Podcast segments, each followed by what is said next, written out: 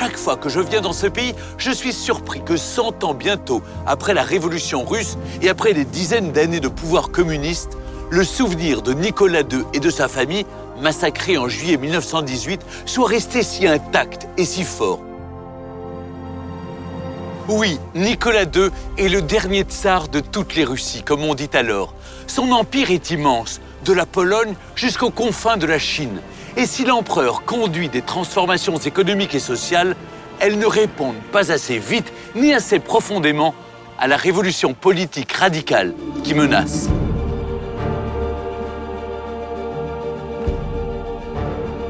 La cour impériale a le parfum des monarchies orientales, au cœur de palais somptueux dans lesquels la famille impériale vit isolée, loin d'un monde en pleine mutation.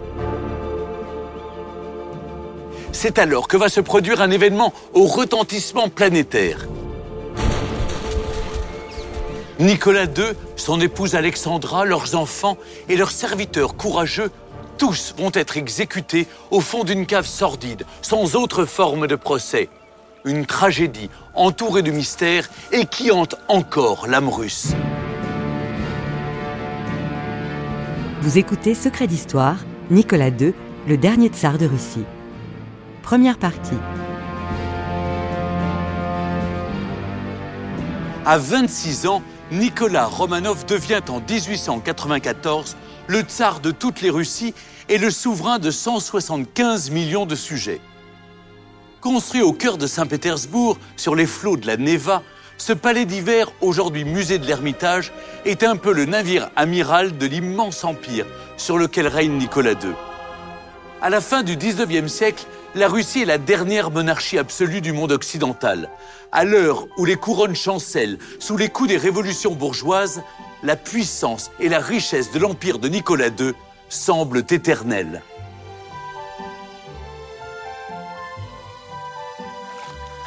C'est un tsar qui était concentré vraiment sur la famille. Vladimir Fedorovski, écrivain. Une sorte d'antise dès le début, c'est de réussir sa vie familiale. C'est un tsar qui, au fond, aimerait cultiver son jardin. Marc Ferraud, historien. Avoir ses enfants auprès de lui, à qui le soir il conte des histoires. Très bon père de famille. C'est vraiment ce cercle familial qui, pour lui, est son horizon plus que l'Empire lui-même. L'amour de sa vie, c'est évidemment sa femme, Alexandra. Ils ont été amoureux profondément l'un de l'autre toute leur vie. Rien n'a existé qu'eux. C'est la première fois que, dans une cour royale, un couple royal fait chambre commune.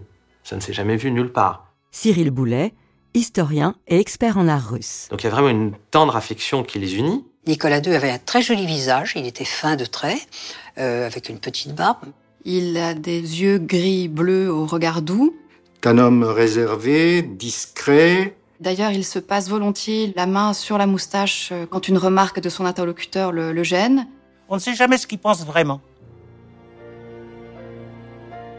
Nicolas II ne ressemblait pas à ses prédécesseurs, qui étaient vraiment des géants.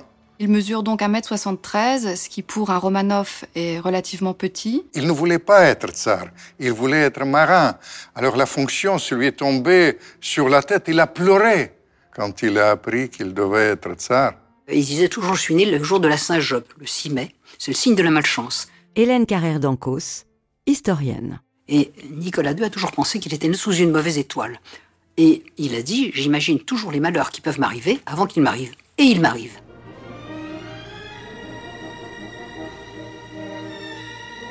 Au Kremlin de Moscou, le 26 mai 1896, Nicolas II est sacré empereur, en présence de dizaines de têtes couronnées et d'une foule immense venue des quatre coins de la Russie.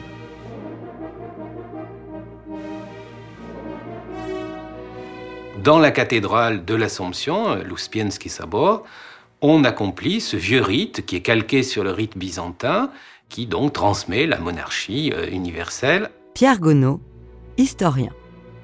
C'est l'autocratie, c'est-à-dire que tout le pouvoir repose sur le souverain, vient de lui, il ne peut pas le partager. Nicolas II est un tsar mystique, convaincu d'être tsar par la volonté de Dieu. Revêtu du manteau d'hermine et du collier de l'ordre de Saint-André, Nicolas II reçoit la couronne des mains du métropolite Serge, le plus haut dignitaire de l'Église orthodoxe. Puis il couronne lui-même sa femme, Alix. Née princesse allemande, elle s'est convertie à l'orthodoxie, selon la coutume, afin de devenir tsarine sous le nom d'Alexandra. Un rôle dont elle se fait une idée très personnelle. Elle a tout de suite adopté de l'orthodoxie une version excessive, mystique, qui n'arrivait rien à voir avec la religion ordinaire. Elle est passionnément religieuse. Elle aime les grands saints de la Russie et elle se retrouve dans cette ambiance. La foule est euh, enthousiaste euh, face à ces convois chamarrés, les régiments de Cosaques, mais aussi les représentants des peuples asiatiques soumis au tsar. Lorraine Demeaux, historienne. Il y a tout un faste et un protocole euh, qui font qu'on a une démonstration de ce qu'est le tsar de toutes les Russies. Alors que les 100 clochers de Moscou sonnent à toute volée, des réjouissances ont été prévues pour le peuple.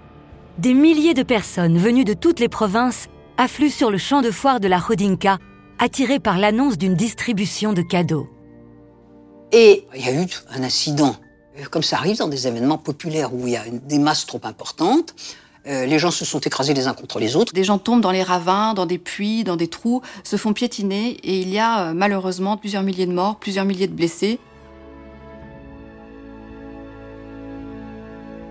Nicolas II, lorsqu'il apprend cette catastrophe, est choqué. Il a le sentiment qu'un mauvais sort lui, lui est jeté dès ses premiers pas dans sa vie de tsar. Il souhaite annuler toutes les festivités. Notamment, il y avait un bal donné par l'ambassadeur de France et il a voulu demander à l'ambassadeur de France de l'annuler. Et ce sont euh, les oncles et principalement le grand-duc Serge qui ont fait pression. Ses oncles lui font comprendre qu'un tsar ne peut pas s'apitoyer, qu'un tsar ne doit pas s'arrêter à un événement euh, finalement peu, peu important. Et Nicolas II a été poussé à y aller.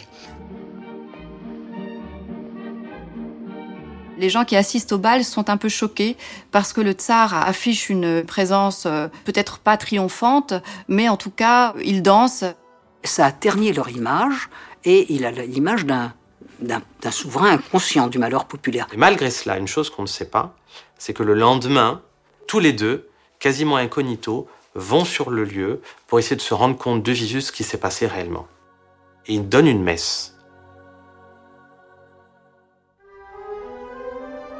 Depuis le règne de Pierre le Grand, 200 ans plus tôt, le siège du pouvoir se trouve bien loin de Moscou, à Saint-Pétersbourg.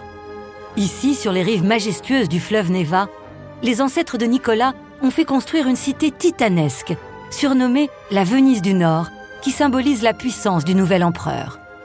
Ce qu'il aimait, c'était incarner, si je puis dire, cette grandeur de la Russie et son passé merveilleux. Il a hérité euh, de son père un goût pour ce qu'on appelait à l'époque la chose militaire. Marie-Pierre Ray, historienne. Donc il aime euh, assister à des revues militaires et il aime les très beaux uniformes colorés, mais peut-être justement pour compenser sa personnalité qui est relativement euh, effacée. Alors c'est un homme qui change de costume tout le temps, en marin, en moujik. Et alors à ce moment-là, il est gracieux et dans les cérémonies, dans les fêtes, c'est un homme très agréable. L'empereur est un homme très organisé. Emmanuel Ducamp, historien de l'art. Il est même parfois méthodique au point d'être maniaque. Sur son bureau, tous les objets sont à une place bien précise et que les domestiques n'ont pas le droit de les bouger sous peine d'être réprimandés. Tandis que le pouvoir théoriquement sans limite de Nicolas II fait de lui une cible pour les attentats des révolutionnaires, son empire qui bascule dans l'âge industriel a besoin de réformes. Nicolas II est un tsar consciencieux euh, qui travaille, qui est à, son bureau et à la tâche euh, quotidiennement, mais dès qu'il peut s'échapper et retrouver sa chère Alix, comme il l'appelle, il continue à appeler Alexandra de son prénom de baptême euh, Alix, il quitte le bureau, les ministres, ses conseillers, tout ça qui en effet lui pèse.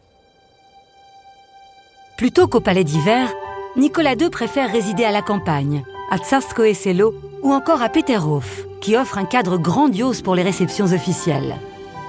Cependant, c'est à l'écart du palais principal, dans le parc très protégé d'Alexandria, que Nicolas II s'est fait construire une résidence d'été selon son goût, la Datcha du Bas, aujourd'hui détruite.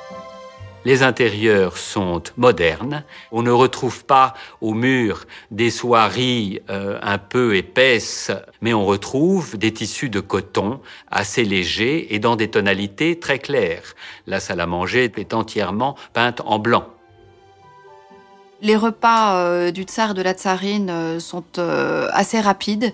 le déjeuner ne doit pas dépasser 50 minutes, ce que le, le chef français regrette beaucoup. Il aime les plats traditionnellement russes, il n'aime pas le champagne, il n'aime pas les frivolités en fin de compte. Le tsar, par exemple, ne prend jamais de caviar, mais c'est pas une question de, de goût, c'est aussi qu'il ne le supporte pas, il en a eu une indigestion.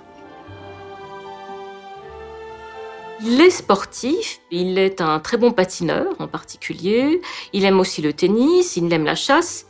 Il aime faire de la bicyclette, il aime nager beaucoup, il a d'ailleurs une piscine dans sa salle de bain au palais Alexandrovski.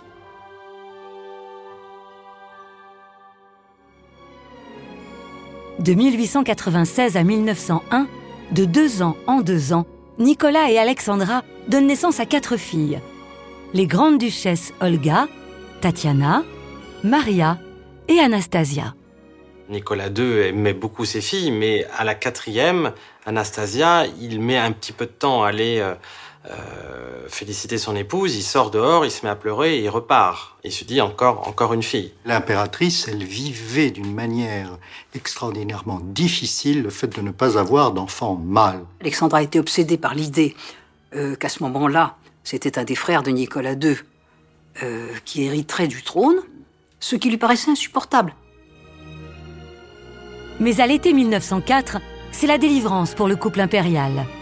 Alexandra accouche enfin d'un petit tsarevitch. Et lorsque Alexis arrive, là, effectivement, c'est l'effervescence, c'est la joie absolue. Il est beau, il est, il est magnifique, il est attendu comme le Messie, tout le monde est extrêmement heureux. Et puis un terrible héritage l'héritage qu'au début personne ne connaît, que tout le monde cache, le grand secret de Romanov.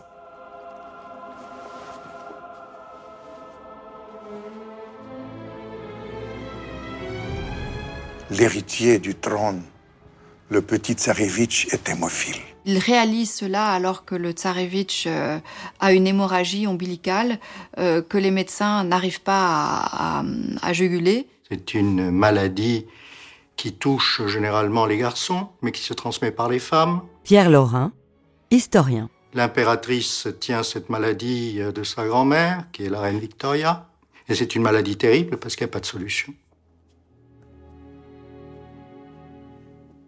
Cette nouvelle euh, pour le tsar et la tsarine les plonge dans un désespoir profond. C'est elle qui est à l'origine de cette tragédie et donc elle porte cette responsabilité euh, comme une croix. Je pense qu'il y a une sorte de fêlure hmm, qui s'est produite à ce moment-là, qui a compliqué le caractère, qui, qui n'était pas déjà facile. Là, elle ne supporte plus euh, euh, les obligations euh, liées à sa fonction. Elle ne supporte plus de sourire en public. C'est là qu'on a dit qu'elle était hystérique, c'est-à-dire qu'à la moindre contrariété, elle devenait toute rouge, elle se couvrait de plaques, elle, elle piquait des crises, de véritables crises. Incontestablement, il y avait un problème de déséquilibre, ça on l'avait toujours dit. Pourtant, la vie doit continuer. Malgré la fragilité de l'impératrice, Nicolas II fait face à ses obligations de tsar, n'hésitant pas à s'afficher avec son héritier, à Tsarskoye Selo, où il passe en revue les régiments de sa garde. Mais en privé, la vie de la famille est dépendante du petit malade. Il va être condamné à une vie euh, extrêmement artificielle puisque il ne peut pas courir, euh, il ne peut pas se cogner contre les meubles, donc il est en permanence euh, sous surveillance. Pour éviter que le tsarevitch Alexis ne, se blesse ou ne tombe, euh, il est toujours accompagné d'un marin qui est euh, très fort et qui peut le porter dans ses bras. C'est aussi pour soulager le tsarevitch qui à certains moments euh, est en proie à des douleurs et a du mal à, à marcher. il n'est pas rare aussi que le tsar lui-même prenne son fils dans les bras. Si Nicolas II ne laisse rien paraître en public, il ne trouve la paix qu'en vacances, très loin de Saint-Pétersbourg. Son refuge idéal, le yacht impérial, véritable palais flottant de 128 mètres, baptisé le Standard. À bord, les marins sont aux petits soins et le capitaine n'hésite pas à se mettre à quatre pattes pour amuser le petit tsarevitch. Un enfant très malade, euh, fréquemment, soit c'est une source de division et d'éclatement, soit c'est l'inverse. Mais là, c'est l'inverse. Vladimir Berilovitch, historien. C'était une famille extrêmement soudée. Les quatre sœurs s'occupaient beaucoup du petit, qui était, je ne dis pas que c'était le centre de la famille, mais dans une certaine mesure. C'est frappant qu'au- jusqu'au bout, on l'appelait bébé. Le bébé qui était là et qu'il fallait protéger. Chaque année au printemps, Nicolas II emmène sa famille en Crimée, sur les bords ensoleillés de la mer Noire. Si la maladie d'Alexis est grave, l'enfant connaît aussi de longues périodes de rémission. À 2000 km de Saint-Pétersbourg, dans le palais de Livadia, la vie peut devenir presque normale. Même si la tsarine Alexandra n'arrive jamais vraiment à se débarrasser de son angoisse.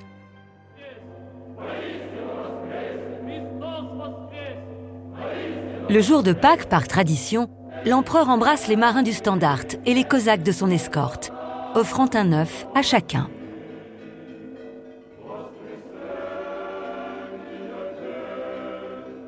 Spiridovitch raconte dans ses mémoires le souci qu'a l'empereur de ne jamais oublier les fêtes et les anniversaires des uns et des autres. Si par exemple l'officier tel c'est son anniversaire, il lui fait porter une montre ou un cadeau avec une petite carte d'anniversaire. Voilà, c'est des petites attentions. Et c'est pour ça qu'il y a une complicité qu'on ne pouvait pas connaître ailleurs avec les membres de la flotte impériale, les membres de la suite impériale qui vivent au quotidien la vie du tsar et de l'impératrice. En cette fête pascale, le tsar offre aussi à son épouse et à sa mère un cadeau hors du commun, une tradition créée par son père, Alexandre III. Donc c'était un œuf que l'on ouvrait en deux, donc qui était émaillé blanc, qui s'ouvrait, dans lequel il y avait une poule, bien sûr, parce que la poule et l'œuf sont liés, un peu comme l'esprit des matrioshkas, avec une petite bague et, et- et un autre petit objet. Voilà. Donc ça a charmé l'impératrice, qui a trouvé ça absolument magique. De 1885 à 1917, l'orfèvre Pierre-Carl Fabergé conçoit pour l'empereur 50 œufs, tous différents et parfois reliés aux grands événements de la dynastie. L'œuf du couronnement, de la naissance du tsarevitch ou du tricentenaire des Romanov. Donc il y avait des orfèvres qui travaillaient toute une année durant avec un budget illimité pour faire une surprise absolue à l'homme qui avait tout le pouvoir de s'offrir ce qu'il voulait. Mais ce que Nicolas II désire le plus profondément, aucune fortune au monde ne peut le lui offrir. C'est-à-dire qu'il y avait un héritier vivant, mais on savait qu'il ne pourrait pas vivre. À l'exclusion de la famille, de la proche famille, personne en Russie ne sait que le tsarevitch est hémophile. Et c'est extrêmement malsain parce que l'autorité du souverain, elle reposait sur les contacts avec la cour, sur les contacts avec la, la- la vie sociale. Là, la vie s'est refermée. Ce couple était replié sur lui-même. L'impératrice fuyait les soirées. Donc, il a été isolé du reste de la cour. Et finalement, c'est une donnée euh, personnelle, intime, qui va avoir une résonance euh, politique. Afin de se protéger des menaces d'attentats qui pèsent sur lui, Nicolas II décide de s'installer avec sa famille à 25 km de Saint-Pétersbourg, à Tsarskoye Selo, qui signifie en russe le village des tsars. Mais au palais baroque de son aïeule Catherine la Grande, et qu'on surnomme le Versailles russe, il préfère le palais Alexandre, érigé par l'impératrice pour son petit-fils, le futur rival de Napoléon. Avec sa façade néoclassique très dépouillée, le palais Alexandre ressemble à un château anglais au milieu de son parc. Il n'est ouvert au public que depuis quelques années. Pendant la période soviétique, ce palais servait de maison de repos pour les membres de la police politique. De fait, c'est dans ce palais devenu prison dorée que Nicolas II et sa famille ont entamé leur captivité au lendemain de la Révolution de février 1917. Un certain jour d'été, ils ont emprunté cette porte pour appareiller vers la Sibérie et l'Oural. Un dernier voyage qui ne devait se terminer que par leur mort. Mais nous n'en sommes pas encore là.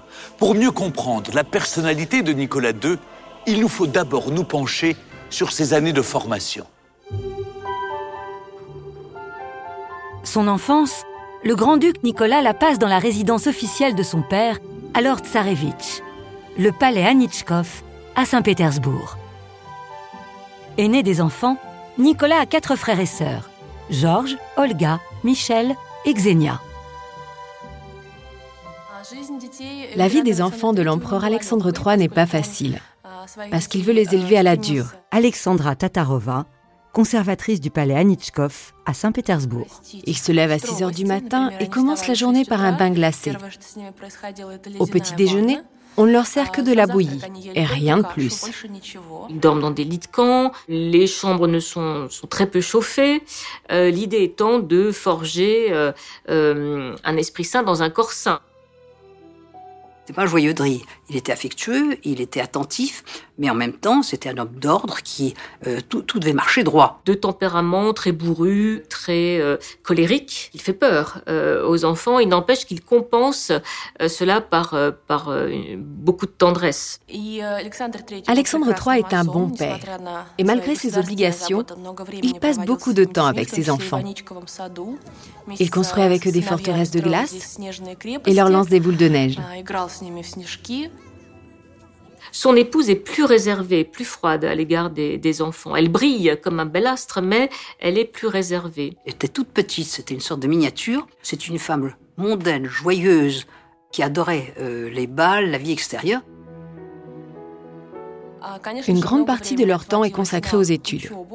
Alexandre III dit souvent aux instituteurs de ses enfants Ne les élevez pas comme des fleurs dans une serre.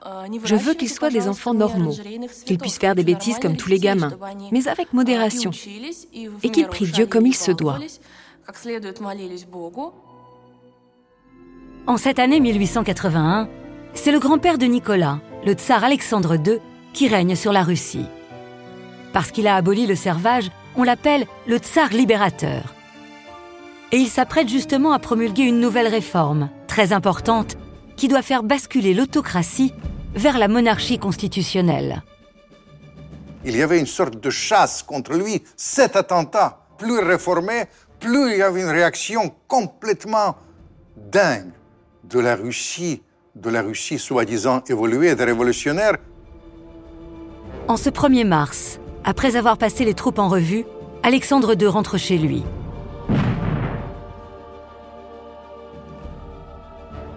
Alexandre II vient d'échapper à une bombe.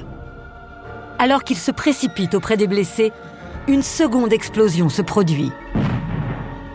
Il a été déchiqueté complètement. On a rapporté au palais un homme dont était, un œil était arraché, qui était complètement démembré et qui a agonisé. D'abord, il n'est pas mort sur le coup. Nicolas II était en train de patiner sur la glace, c'est en hiver, il comprend pas. Sa mère le, mande impérativement à la cour. Il voit son grand-père n'ayant plus de jambes, n'ayant plus de bras, la, la, tête complètement disloquée. Et là, il prend une conscience de la violence humaine. Il prend une conscience de ce qui risque de lui arriver. Il voit le résultat, le résultat physique cette fois-ci, son grand-père mourant. Pourquoi? Parce qu'il a fait les réformes.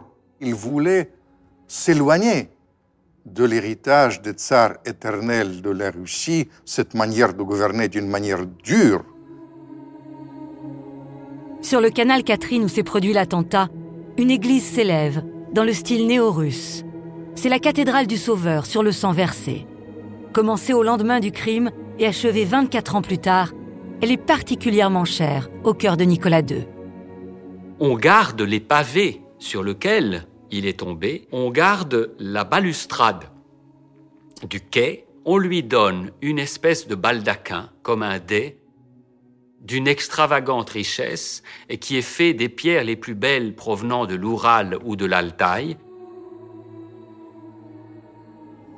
À la suite de cet assassinat, le nouveau tsar Alexandre III décide de renoncer aux réformes libérales de son père et de revenir à une politique autoritaire. Avec toute sa famille, il quitte Saint-Pétersbourg et se replie vers l'austère palais-caserne de Gatchina, à 50 km de la capitale. L'empereur habite non pas dans une prison, mais euh, dans une espèce de camp retranché, avec en effet des soldats et des sentinelles partout, justement pour ces raisons de sécurité. Aux appartements de parade qui datent du règne de Paul Ier et qui occupent l'étage noble du palais, le tsar Alexandre III préfère les petites pièces de l'entresol, particulièrement basses de plafond. Simplement, il s'y plaît. C'est comme on dit, cosy, calme. Valérie Semyonov, conservateur au palais de Gatchina à Saint-Pétersbourg. Il est vrai qu'il est corpulent, puissant et très grand, ce qui provoque l'étonnement. Comment un homme de 1m93 peut-il vivre ici? Mais lui, il s'y sent très bien. Même son épouse, Maria Fedorovna, qui a d'abord mal vécu le déménagement, finit par écrire que l'endroit est très convivial.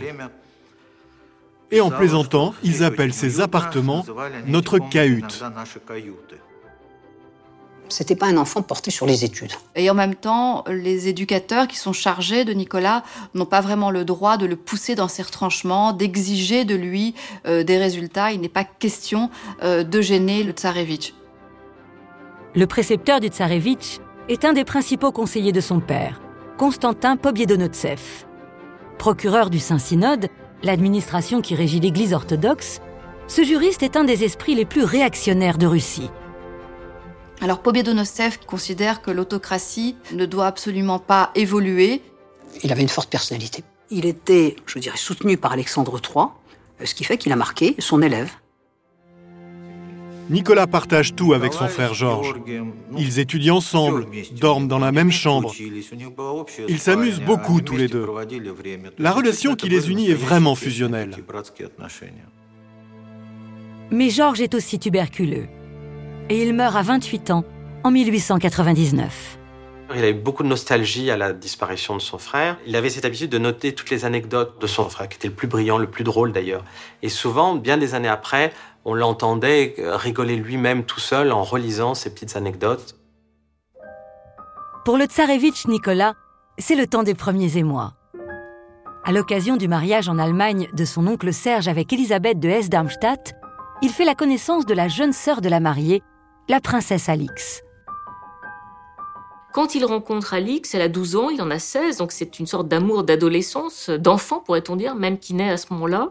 Mais c'est une sorte de, coup de foudre. On sait que toute petite, elle était très très vive, très gaie, et puis une tragédie l'a touchée à 6 ans, à l'âge de 6 ans, elle perd sa mère, et euh, elle s'est progressivement recroquevillée sur elle-même, elle devient très timide, très introvertie. Alix renvoie une impression un peu euh, glaciale, assez froide, mais euh, le tsar, qui, qui, tombe sous son charme, euh, la trouve surtout spontanée et agréable. Et on savait que dans cette famille, il y avait un problème familial.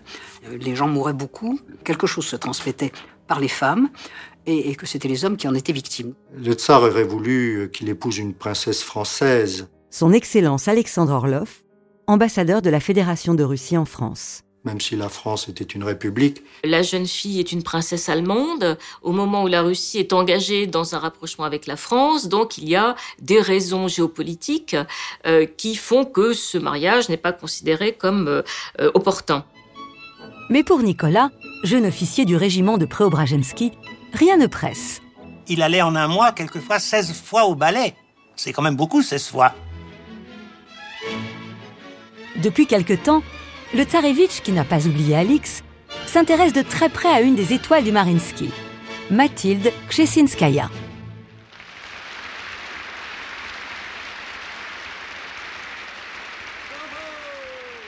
Et c'est seulement après qu'à table, donc, quand il a été à côté d'elle, pour la première fois, par les soins du tsar, son père, qui l'a fait venir, non sans arrière-pensée, n'est-ce pas, en lui disant Et tenez-vous bien les deux, qu'il a eu le coup de foudre. Car en père avisé, Alexandre III espère faire d'une pierre deux coups, déniaiser le tsarevitch en éloignant Nicolas d'Alix. Il noue avec elle une relation suivie, euh, un véritable amour. Il va l'installer dans une maison sur le, quai des Anglais, un, hôtel particulier, et il aimera euh, s'y rendre euh, le plus fréquemment possible. Il cherchait l'amour. Il ne cherchait pas les escapades, il ne cherchait pas les frasques, le caractère très sérieux euh, de, Nicolas va, ressurgir à cette occasion et il va euh, mener une, existence de fait un peu euh, petit bourgeoise avec cette jeune femme qui ne correspond pas du tout à, ce que Alexandre III en attendait. Il est clair qu'elle ne pourra pas devenir euh, sa femme, c'est hors de question. Et il le sait très bien, il en a conscience. Quand il a fallu se séparer, ça a été les prochaines, les adieux, où il y a tout un, rituel, une sorte de cérémonial, euh, comme un deuil. On se voit, on se salue, on se retourne, on s'en va, et on ne se retourne plus. Vous c'est un, un russe. Et ils l'ont observé. Et lui, toute sa vie, il a conservé le souvenir. Agacé par ses amours qui s'éternisent, Alexandre III décide d'éloigner Nicolas. Le tsarevitch appareille pour un grand tour destiné à lui faire comprendre la puissance de la Russie. En compagnie de deux de ses cousins, il passe une année à parcourir l'Orient, de la Grèce à Vladivostok, en passant par l'Égypte. Son cousin Sandro euh, l'emmène dans les bas-fonds du Caire, où là, il y aura un peu l'occasion de se dévergonder. Il a fait consciencieusement ce qu'on lui disait, visiter des temples, visiter des fouilles. Mais on voit très bien que d'un pays à l'autre, il ne voit pas très bien les différences. Il décrit, euh, je vois toujours les mêmes généraux et les mêmes palais, les mêmes généraux et les mêmes palais qui se ressemblent partout dans le monde entier. Mais au Japon, dans la ville d'Otsu, un incident se produit. Le tsarevitch Nicolas vient de visiter un sanctuaire euh, bouddhiste important. Il est agressé par un de ses gardes de sûreté euh, japonais qui le blesse avec son sabre à la tête. Et si le jeune prince Georges ne s'était pas précipité sur l'agresseur, euh, l'accident aurait pu être mortel. La version la plus probable, c'est l'idée selon laquelle il aurait fait des avances euh, à une jeune femme japonaise dont le mari euh, furieux euh, aurait voulu ensuite faire payer au sa, sa mauvaise conduite. Vexé, le tsarevitch met fin à son voyage et rentre à Saint-Pétersbourg. De ce voyage en Orient, Nicolas garde des maux de tête qui vont euh, toute sa vie le, gêner, euh, et puis une haine euh, sourde contre les Japonais qu'il nomme les macaques. Il nourrit à ce moment-là un sentiment impérialiste fort et une volonté expansionniste forte en direction de l'Asie. Et lorsqu'il rentre de son fameux tour d'Orient, il écrit dans son journal J'ai hâte de revoir ma chère Alix. Il a vraiment pour elle euh, une inclinaison forte. Et euh, ce qui est très intéressant dans la personnalité de Nicolas II, par ailleurs relativement effacé, c'est qu'il ne transigera pas sur cet amour. Il n'a de cesse que d'obtenir sa main. Le tsar pensait qu'il a du temps devant lui. Et par conséquent, il ne prenait pas vraiment son fils au sérieux. Il ne le poussait pas vraiment à devenir tsar. En tout cas, il n'entretient jamais son fils de questions euh, politiques euh, liées au gouvernement de la Russie. Mais Alexandre III est rattrapé par les séquelles d'un accident de train survenu quelques années plus tôt. En soulevant le toit d'un wagon pour sauver des passagers, le tsar Moujik a préjugé de ses forces déclenchant une maladie des reins. L'état de santé d'Alexandre III commence à se dégrader et donc il devient urgent euh, de marier son fils aîné pour assurer bien sûr euh, la continuité de, la dynastie. Et qu'il n'y avait pas d'autre solution que qu'Alice, euh, Alix de Hesse-Darmstadt, et du même coup il, il a accepté de mauvais gré ce mariage. L'histoire s'accélère. En son palais de Yalta en Crimée, Alexandre III s'éteint le 1er novembre 1894 âgé de 49 ans seulement. Le tsarevitch euh, ne comprend sans doute pas exactement ce qui lui arrive à ce moment-là. Il n'avait pas du tout en tête euh, de monter sur le trône si tôt. D'ailleurs, il, le dit, mais que vais-je faire? Je ne suis pas préparé, comment vais-je faire? Je ne sais même pas comment présider un conseil des ministres, je ne sais même pas comment m'adresser aux ministres. Il a pleuré la mort de son père, mais il a aussi, je dirais, pleuré sur son destin de, de prince héritier, à qui tout était facile, et qui devient le destin du souverain, à qui tout est difficile, le souvenir de son grand-père, le souvenir de son père, je dirais, confronté aux tâches du pouvoir, ne l'enthousiasme pas du tout. Première décision du nouveau tsar de 26 ans, sur les instances de ses conseillers, il maintient la date de son mariage avec Alix, dans les 15 jours suivant l'enterrement de son père. Je dirais que ça a fait partie tout de suite de la légende noire et de Nicolas, de celui qui va monter sur le trône, et de celle qui va monter sur le trône avec lui. Euh, pour les Russes, ça a été un mauvais présage. Ils ont dit, elle nous arrive derrière le cercueil du souverain. Mauvais présage.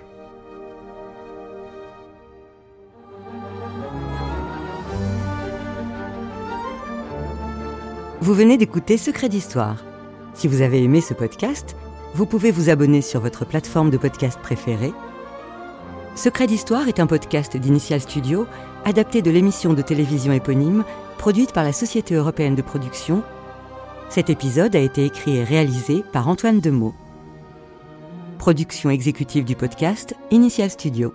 Production éditoriale Sarah Koskiewicz et Mandy Lebourg, assistée de Marie Agassan. Montage Camille Legras et Tim Dombouche. Avec la voix d'Isabelle Benadj.